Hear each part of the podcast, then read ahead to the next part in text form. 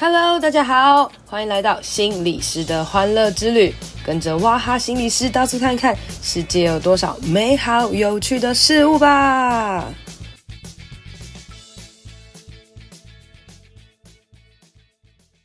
Hello，大家好，欢迎来到法兰的疗愈之旅。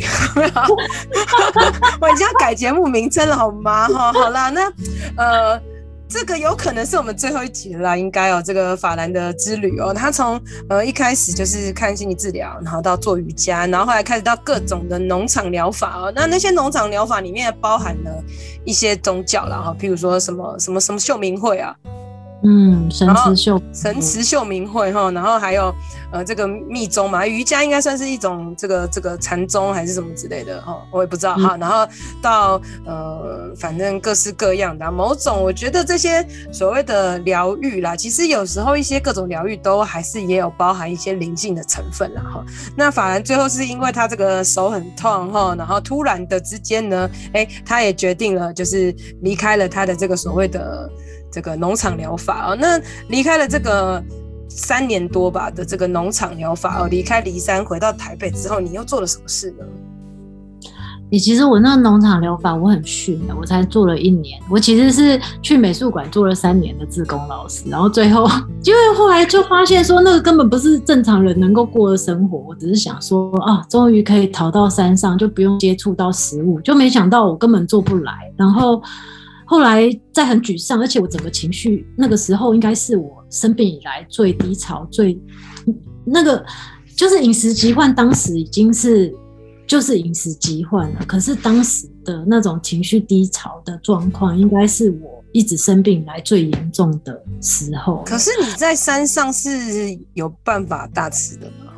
就没有办法大吃，可是我整个情绪还是没有，就是情绪。不好的那种状况还是很严重，但因为可能你以前是用大吃这件事情来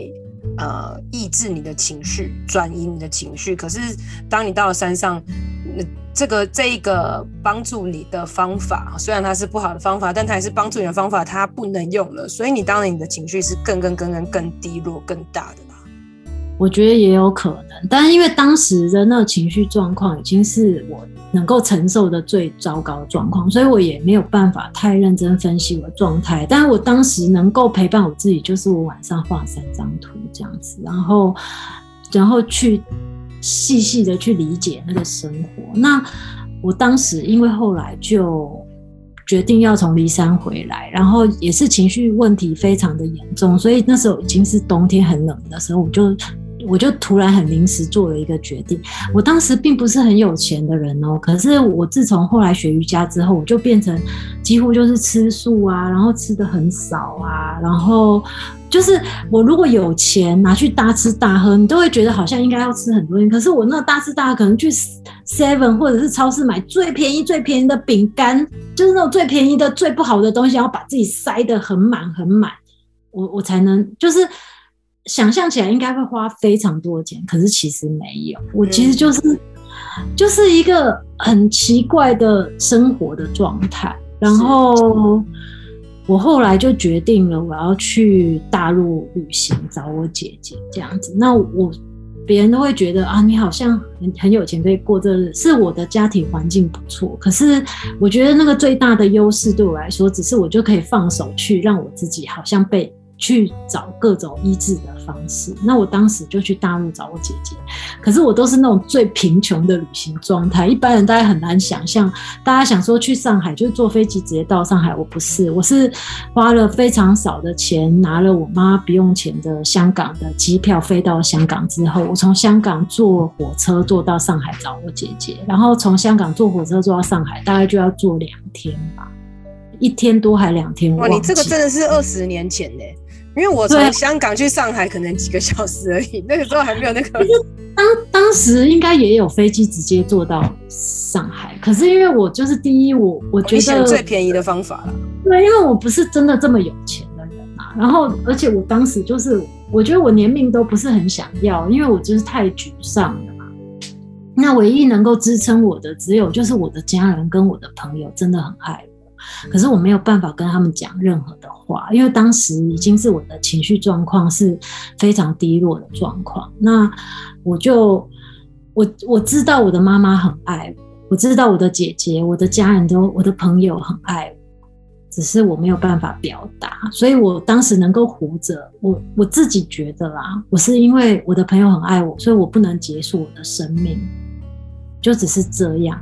然后，所以我就去上海找我姐姐，我姐姐在上海工作，然后我就在当时，我也就很快的就去到什么青海啊，去西安旅行。那很奇妙的是，在青海的时候，我就认识了一个当地的佛教徒，然后，呃。他知道我有生病的状况，我们并没有真的很认真的讲状况，他就知道我他我有生病的状况，我也不知道当地人在想什么，我也不知道我自己在想什么，所以我当时他就介绍了我一个尼姑庵，我就去住在一个青海的尼姑庵的上面，但是我当时也觉得很好，因为我想说什么东西都试过了都不能医治我，那我来试试看，直接住到尼姑庵里好了，某种程度也是一个深山呢，也是一个。就是山上，他也是在登山山上，然后、那个、哇，你真的是仙女姐姐哈！然后他那个深山山上尼姑庵真的很妙，他们也都是自己吃自己种的韭菜啊，然后包那个韭菜水饺什么都是素的，反正就是，然后在山上就会每天就是跟着他们念那个什么《金刚经》啊什么的，就是一整天都在念那个经哦。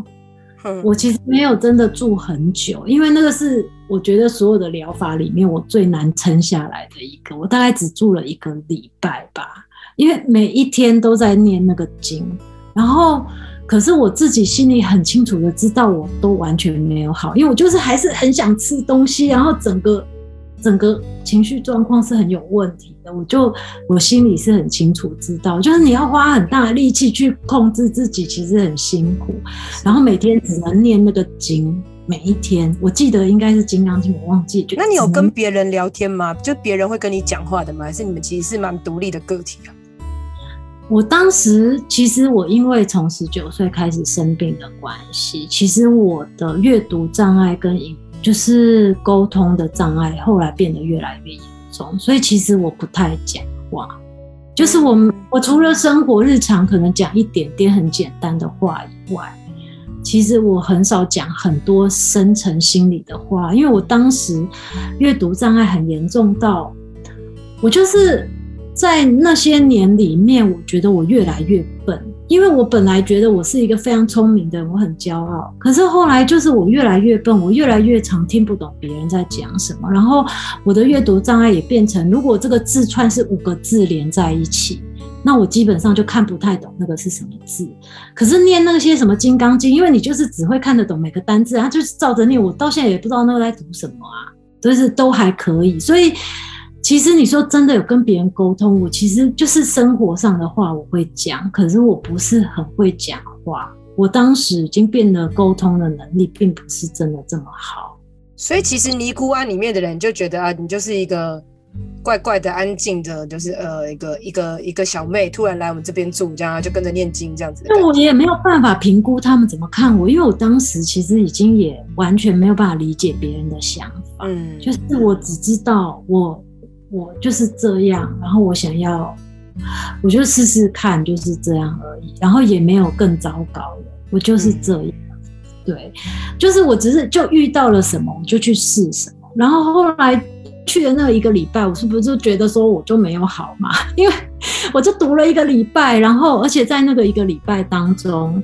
那个尼姑庵很特别，他是一个老先生跟老太太，他们是夫妻。然后在他们的孩子长大之后，他们两个就一起约着上山出家了。他们是夫妻上山出家哦，然后他们是夫妻一起在那个山上挖了一个山洞，然后那个山洞里面就是很像我们小时候去游乐园的鬼屋。我现在讲的不是幻想出来，是真的。他们就是很像游乐园的鬼屋，有十八层地狱的那个景象，就是有蜡人啊，那。什么或者是什么七爷八爷什么的那种蜡人的那种样子，他就是在山洞里面做了一个十八层地狱的样子，每一站就是每一个每一个什么，就是你犯了什么不好的事情，然后你将来在地狱就会长这样。然后因为我在念那个经，我就去走了那个那个他们他们夫妻哦，后来为什么他是尼姑庵？就是他的先生那个老老人后来死掉，然后只剩下他太太，所以后来那个地方就变成尼姑庵，就是只能女生去这样子。嗯，对。然后后来我去的时候，就是只有那个老太太，然后她的女儿。呃，两天会上山来陪他一次，他有好好几个女儿会轮流上山，然后我就去看他们盖的那个山洞，就是那个十八层地狱的那个山洞，然后我就看到一个其中一个地狱，就是如果你吃东西浪费的话，你在地狱里面你就要一直吃那个你之前浪费的，然后我心里就想说，插一个脏话，我就想说，那我我应该吃到死为止，我就不是我已经。死了嘛？但是我应该吃到，我就是我我我不要想什么下辈子，我就是吃不完，我都看得到我我浪费的食物像一座山一样。你想说我活着的时候已经要这样疯狂吃，然后我下地狱还是要一直吃，这真是一个炼狱啊！我离不开。就是这样，而且而且你想，我刚刚讲了，我吃的都是一些很难吃的，就很便宜的饼干，就是想尽办法把自己塞饱而已。然后我就想，天啊，我下地狱我还要吃这些，然后。我当时就是看到那个只有这个想法，然后我我没有正常人的害怕的感受，我就是只是这个想法，我没有害怕的感受。你你你想想看，我年进到那个应该看起来很恐怖的，我也不会有任何害怕的感受。然后我后来就只是念个那个经，然后我知道我。我没有好，我就下山了，然后我就继续跟着那个我在旅行当中遇到，就是介绍我去尼姑庵的那个人去青海，然后也认识了仁波切。我就是常常在这种疗愈的过程当中，都会遇到，呃，是一般人所谓的大师，然后他们就会跟我对话，然后我也。你是说你下山之后？然后就是在跟那个朋友一起走，然后遇到人坡切，然后人坡切就是那种会跟人家开示啊、开悟的，然后他们就是他就会跟我对话，然后后来聊一聊了之后，我就一个人去新疆跟西藏旅行，然后最后一站我就停在了拉萨跟他们西藏的一个城市。那我在旅行的那个途中，我认识了一个澳洲人，然后很奇妙是那个澳洲人跟我说，他的他的妈妈是一个心理师，他说。我这个人做了全部的人都好像觉得很勇敢的事情，因为我敢去尝试各种事情。可是他说，真正的勇敢是你去面对你心里面最不能面对的事情，才是真正的勇敢。他当时这样告诉我这件事情。后来我带了西藏那个地方，我就发现说。因为我刚刚说了嘛，我的高中同学其实他后来去信基督教，他有帮我祷告，然后他有时候会跟我讲一些基督教的东西。那我那时候不是去了那尼姑庵，看到我自己就要下地狱嘛，然后我又在拉萨那个地方看见说，他们那个仁波切啊，就告诉我说，达赖喇嘛最喜欢就是西藏那边的孩子，那边的人就是最单纯，然后每天他们就是绕着西藏还是那边的圣山，这辈子最重要事情就是去三跪九叩。拜那个圣山，这样真的是走三步就当场你就看得到，他们就是走三步就整个人扑倒，五体投地这样拜，然后可以这样子做一两个月，然后他们人生最重要的事情就做这个。那为什么要做这个？就是他们下辈子他就会轮回，他下辈子就还可以变人。可是我当时看到他们那么做的时候，我就想他们是哎。就是西藏最棒的孩子，就是信这个宗教最棒的小孩。可是我这辈子做了这么多的坏事，我我欺负了这么多的人，然后我这么多的食物浪费，我欺负了，就是我真的做了非常多的不好的事情。那我下辈子不就是只能做蚂蚁，或者是连猴做不到吗？因为他们做最棒的，他们下辈子还是做人呐、啊。然后可是我这辈子已经活得够辛苦了。因为我当时真的是这样，我觉得我这辈子已经活得够辛苦了。我我我居然三跪九叩，然后我脑子一片空白，然后每天在那边拜那个神山，这辈子最重要事情，然后最重要事情，它导致下辈子就是要做人。我当时就觉得。我我我不知道哎、我当时就觉得我没有办法，就是我已经也到了西藏这个地方，然后也跟他们最重要的人聊天了，然后他告诉我这件事情，我就知道说我我我没有办法，我知道西藏这里的这个宗教是没有办法帮助我的，因为我当时也觉得我吃然后去吐是我没有办法控制，我今天如果可以自己控制，我不会再这么做，可是我不会控制自己，我却下。下地狱，我还要面对这个我自己不能控制的，然后这个可以自己控制自己的脑子都没有在想事情了，就三跪九叩，下辈子要做人，可是我在做人，我要面对什么？我我不知道，因为就是没有任何的希望感的。其实其实本来是想要在这个信仰里面找到。呃，治愈或是希望，可是看来这个所谓的，譬如说地狱要继续吃，或是你要你要努力的做，以至于你下辈子才可以继续当人，然后你你反而那个希望感越来越少，反而甚至觉得说，天哪，那我下辈子真的是就是真的是一个畜生或者是什么，做什么都没有用，接受不了这样。我连猴子都做不到，我的大概只能做蚂蚁吧。我当时真的是这样想，欸，因为是很直接。的冲击，我当时就是这么想，我就知道说这个可能不是我要的，那我就也因为那个澳洲人他讲的那句话，我决定回台的面对，我其实生病了，我需要真的找医生跟他讲我生病了，而不是中间去寻找这么多有的没有的疗愈，这样子去帮助自己，这样子，我当时就是做了一个这个决定，我真的要回台湾来医治，真的。找医治来医治自己，所以后来我就回来了台湾。然后回台湾了之后呢，我的嗯呃妈妈的好朋友，她的她就介绍了一个花精治疗师给我。很奇妙啊！我我觉得我脑子已经没有想太多，我当时心里想说，我大概就要做心理智商，可是没想到这个妈妈的好朋友居然介绍了一个花精治疗师给我认识，然后我心里想，这样也好啊，反正当时的心理智商，我我我其实。还是心理负担还是很大，那我就决定说，那我去试试看花精治疗。结果没有想到，这个花精治疗跟心理智商也很像。他每一次去，他都要去一直去问挖你心里面不舒服的那个地方。其实我每一次去，我心理压力都很大，因为每一次都必须去聊很多自己。发生的什么事情，自己的感受是怎样，自己怎么样？因为我就很不喜欢去碰触这些事情，然后又一直要去聊这些。那他每次就会开什么花精给你，让你回去吃那些花精啊，然后让你体会这些事情。我必须说，后来我自己，因为我我所有事情我都会很积极的去参与嘛，然后所以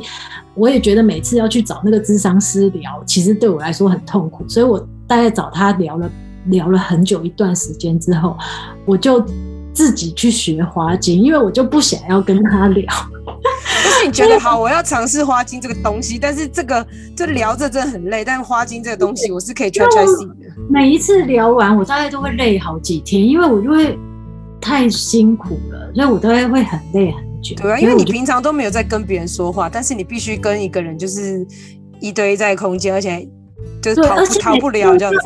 个小时真的很辛苦，对我来说真的很痛苦。然后我后来就，我后来就自己还跑去英国，想要学花精什么的啦，就是想要上那些课。但是后来我就也没有如愿嘛，只是说，我觉得做的那个花精对我来说有一个最大的帮助，就是它，我觉得这些疗愈。不是真的都医治了我，可是对于我来说，它有一个很大的帮助，就是它真的帮助我在某些部分会自我觉察。可是你说很多心理医生他都会讲剥洋葱，是不是真的剥到最中心的那一点？不一定，但是他都会自我觉察到某些事情。然后我在做花精治疗的时候，我就自我觉察一件事情，但我不确定那个是不是真的很好，就是我愿意接受。Maybe 我的一生就是必须跟我这个生病共存，嗯，然后我我我可能就是需要找个方式让我自己能够活着，可是我也不要影响到别人，这是不是一个很奇妙的点？其实，哎，这个点我觉得蛮特别的。就从我们一开始讲，其实你内心真的有一个欲望，很想要很好、很好、很好。这其实是一个改变的契机。但是在这个想要变好的一个契机的前提下，其实是因为你很讨厌现在自己，你觉得自己现在很不好，所以我要变好。但是当你今天走到这个历程，就是前面 Kiki Coco 经历很多之后，现在这个历程是我想要变好，同时我也接纳我自己现在这个状况。然后我要找到跟自己现在相处的方法，所以这个有可能是这个算是一个更高层、更进阶的一种内心自我和解嘛，或是的。可是我必须说，他这个都不是好哦，因为我现在是真的完全好了，跟那个我真，因为当时的我是在一种好，我我愿意接受他，我我有生病这件事情，我愿意接受他，而且我怎么样可以在我有生病的状况下，我又还可以有尊严的活在这个世界上。对，就是真的接纳自己，而且，而而且，其实走到这步已经花了很久了，从十九岁到这个时候，已经快三十，是不是？已经到了快三十岁，已经 已经到了快三十了，你才开始觉得，对，我要接受我自己生病了。所以这个路程其实真的真的非常的长，而且就你现在去回想那个时候的自己，其实也都还是没有好的，没有，只是你在想，我要我要好了，我要怎么跟自己共存了？还共存啊？对。而且我我到后来是越来越辛苦，就是到后来，呃，在我讲的自我花精治疗那段时间，我已经到了一种自我形象已经非常差的地步。我那时候已经是完全没有办法照镜子，也没有办法拍照看自己照片的一种状况，就是自我形象已经糟糕到这种程度。就是完全，你说完全可以接受自己吗？也不是，是一个完全不能接受自己的状况，然后接受这个现状，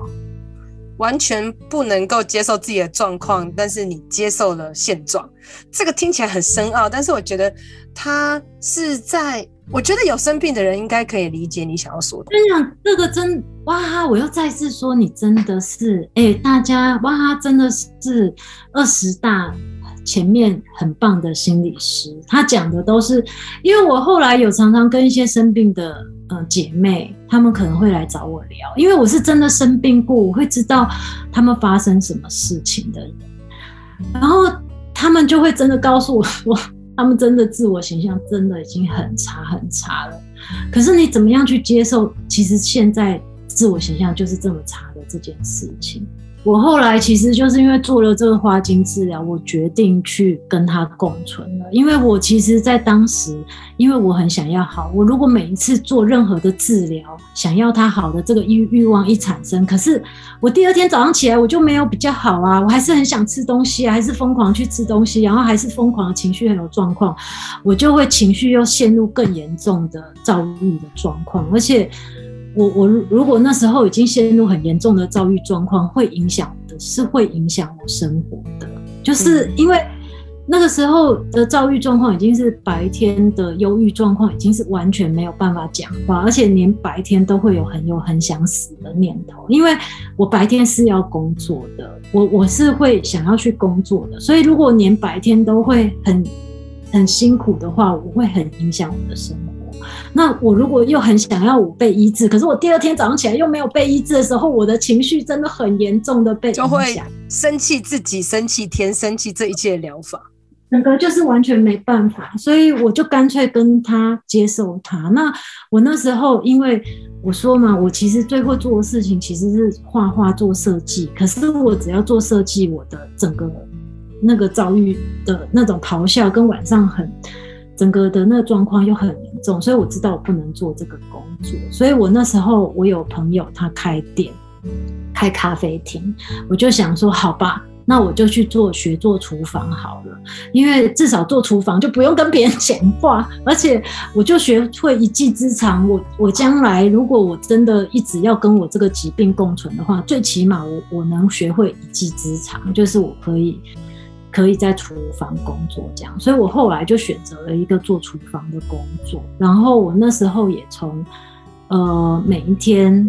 每个礼拜只能做三天工作，因为我太常跟别人相处，也会让我觉得非常的痛苦。因为我到后来已经整个人状态已经用看的就知道我已经是生病的人了嘛。因为我我想生病，精神疾病、身身心灵疾病的人。呃，他是有一些阶段，一开始还可以看起来像正常，可是我到后面已经是用看了就知道我其实是有状况的。然后，呃，我我其实一开始只能工作三天，那因为是我朋友的公司，然后我的好朋友他自己的姐姐还是妹妹也是很严重的精神疾病，后来就是失去生命了嘛，好，所以他可以了解我的状态，所以他知道我可以就是这样做，反正我只要好好的把他的工作做完就好。然后，所以我就在他的厨房上班。那那时候的我，因为我白天已经要太常跟人相处了，所以我工作三天以外的日子，我就一个人住在山上一个废墟里面。那个时候山上，因为那个时候大概是我生病到最严重的状态，我是其他的时间我已经是完全不能跟任何人接触的状态了。因为如果再跟其他人接触，我就会真的是很崩溃，我会很想死，就是我真的没有办法。哎、欸，可是那个时候你的家人他们就是。我家人完全拿我没辙了。我我的家人已经从大学后来开始，已经越来越没辙，越来越……因为他们只要一关心我，问我说你最近好不好，或者是你怎么样，他们只要讲出这样一句，我就会消失好几个月，我就不会出现。我觉得有一个重点是，他们真的已经拿你没辙了，然后让你就是做自己觉得可以做的事情，可是他们还是很爱你。我觉得这个 part 蛮重要，心里非常清楚，知道他们非常爱。嗯。然后我觉得这件事情真的非常的重要，我很知道他们很爱我，所以我不能失去我的生命。不然，你看每天这样子躁郁症的那状况，当低潮来的时候，我想如果是有像哇哈，你是心理师，你一定是有跟个案聊过。如果当那个低潮来的时候，就是会很想死，很想死。对。那如果这个世界上都没有人期待你的时候，你真的很轻易的就可以算了，那我不要再努力。可是，所以他们的存在其实是让你的，是是保有你的最后一个底线。虽然他们真的已经这时候没办法对你做些什么，但他们的存在本身其实有非常非常重大的意义跟价值。他们对我来说真的非常重要哎，因为我当时真的是因为他们爱我，所以我才选择活在这个世界上。所以我到后来，如果我跟一些这样子的。姐妹聊天的时候，我都会很明白的告诉他们，他们的生命对我来说真的很重要。嗯，我都会很明白，因为有一些，我我当然必须说我，我我我有时候接触一些也有生病的姐妹，有一些她们最后就放弃他们的生命。可是我知道，会放弃自己生命的那些姐妹，都是因为她在一个真的很破碎的家庭，她真的觉得他的家里没有人期待他，嗯。所以他最后，他在他遇到这么困难的那情绪状况的时候，他就选择他不要好了，因为真的太难了。因为你第二天起来，你又要同样面对这么难的情绪。是。然后，所以我每次在遇到这样，我都会告诉他们说，他们的生命真的非常美好，而且他们的生命会使我不一样。你知道，不是只是他们只是对自己来说很重要而已，他们的生命对我来说是不一样的。他们的活着，他们的存在对我来说是很不一样的。对，因为你也都会很认真的去听这一些人所讲的这些话，就很像是，其实你每一次在陪伴这些人的时候，有时候也会重新再走你过去的那一些历程，然后更加的告诉自己，我我现在是很美好的，或是我现在越来越可以爱我自己这样子。对，而且我觉得这个就是牵扯到后来我为什么会好的，其实有很重要的原因，就是我后来。我我不是说我开始就去做厨房的工作，然后我当时就是我也一个人住在山上，然后慢慢慢慢的，我从三天工作一直到变成四天工作，那每一次三天到四天的时候，我就很严重的发病，情绪上的发病，大概一个月，我那种很严重的发病，对，真的很就是反正大概就是一个月时间，完全没有办法说话，然后。脸色真的很糟糕，可是因为我我很感谢我的朋友，你看我身边有非常多很爱我的朋友，也愿意支持我。就是我在厨房的状况，我一个月都没有说话，可是我就是把我的工作做完。就是了，但是你的朋友他可以接受你这个状态，他他可能也有这样的经历，所以他可以了解。所以某种程度来讲，在咖啡厅工作也是你的另外一种修复哦，因为你在工作当中有成就感，然后就是你也做完你该做的事，你不会觉得你是自己是个废人这样子，然后同时也知道 人在接纳你。而且我当时因为做花精治疗的时候，我就了解说，我如果要真的能够做这份工作的话，是要真的这份工作是需要我的。所以我当时我的朋友是真的很需要我在那个咖啡厅做厨师的工作，因为我即使只是不说话而已，但是我一整天可能做了十几个小时的工作，就是说我一个人做了两个两个人的工作，就是也是很能做了哈。就是如果以不讲话来讲，这是个厉害的好厨师，对，很很投入在工作里面。因为我就是必须忘去忘记我有生病这件事情，所以我就超投入。我每天就是可能从九点一直做做到下一次看时间已经是晚上七点的那种的状态，就是反正我就是很投入在做工作。那我就慢慢从三天工作一直做到四天，做到五天，我就可以做全职的工作。然后那个时候我。我住在山上的废墟，我也我也渐渐的越来越能够跟人相处。我必须说，我就是愿意接受我的现状，我是生病的，然后我试着在生病的那状况下，让我自己有好一点的生活品质。我住到山上不是为了逃避，而是我就是后来我渐渐的，就是可以有五天的上班时间，然后我也就选择搬下山，然后去找到一个真的租的房子，就搬离开我的家。然后，所以我觉得这个过程在咖啡厅的过程，呃，有点算是你疗愈之旅当中感觉最最实有效的一个部分，是因为当你在咖啡厅的时候，你已经开始接纳你自己的状态，然后你开始去呃找到一些就是你需要别人，别人也需要你，从价值感啊，或是被接纳的感觉。别人接纳你，自己也接纳你自己，然后渐渐的开始从山上，慢慢的搬到人间，哦，从仙女下凡之后，渐渐的，好像你快要，呃，本来是从最严重的状态进入到，哎，好像又是另外一个新的变好的一个阶段，哦，嗯，然后我那时候，呃，开始搬下山的时候，也很奇妙的是，我。我不知道为什么，我心里就是还是会觉得，我心里需要一份寄托。那我那个时候，呃，在咖啡厅工工作的时候，认识一个好朋友，他就是在一个教会里面有聚会，然后他就问我要不要去。我那时候也就觉得说，好啊，那我就去看看。可是我其实那个时候。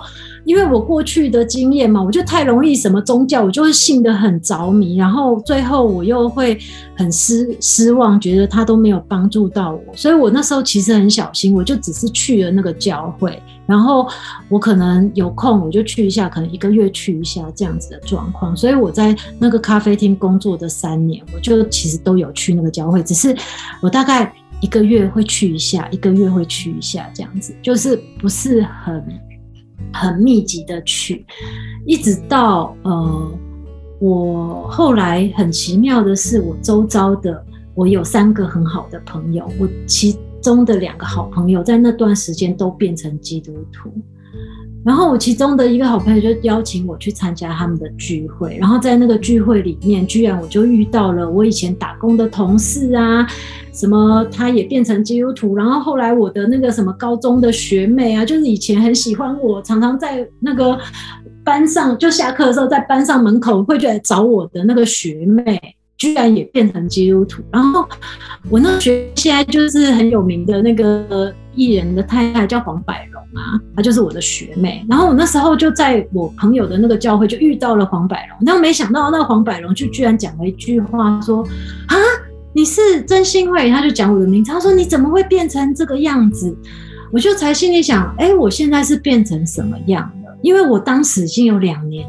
两三年的时间没有照过镜子了，也没有看过自己的照片，我不知道我自己变成什么样子。然后他当时这样讲的时候，我就心里想。我是变成什么样子，然后我才真的去照了镜子，我才发现，我当天去参加教会的聚会，因为早上很早，我根本连脸也没有洗，然后我穿着睡衣，然后我没有穿内衣，然后我外面就带一个毛衣这样子，就是，然后整个人只有灰色的颜色在身上，然后戴个眼镜这样。可是我当时在我高中，就是你看那个学妹是这么崇拜我。的那种状况，我是这么想要自己是一个这么棒、这么漂亮、这么好的人，我怎么会变？当时他讲的那句话，我就想说，对，我怎么会变成这样子？呃，你开始走入凡间了哈，然后呃，正好有些朋友，然后他们又带你接触了另外一个新的宗教哈，这是你众多宗教灵性疗法的其中一个。然后呃，这个比较特别之处就是你遇到了以前的人，然后他跟你说，你怎么变这样？然后你才。第一次去照了镜子，那我觉得这个照镜子其实也有它很大的意义来，也就是说，好，我真的愿意重新再看一下我自己，然后发现啊，我怎么这个样子。那这个其实又是一个改变的契机了哈。那最终最终呢，我觉得下一集我们应该可以谈完。然 后那我们最终呢就 一直讲不停呢。最终呢，我们就来期待一下，就是那个全身穿的灰灰，很邋遢，然后已经呃走走无绝路，但是能够在咖啡厅非常认真工作，还是替他的职场负责任的。这个仙女姐姐最后最后她是怎么变成现在可以这样跟我们侃侃而谈的人呢？哈，好了，我们先到这边跟大家说拜拜，我们下集再见，拜拜。今天的节目就到这边喽，希望你喜欢，希望对你有帮助，一定要帮我分享给你觉得有需要的人，也别忘了到我的 FB 还有 IG 心理师的欢乐之旅按赞留言哦，你的鼓励和分享会是我最大的动力，别忘了给我五星评论。谢谢大家，拜拜。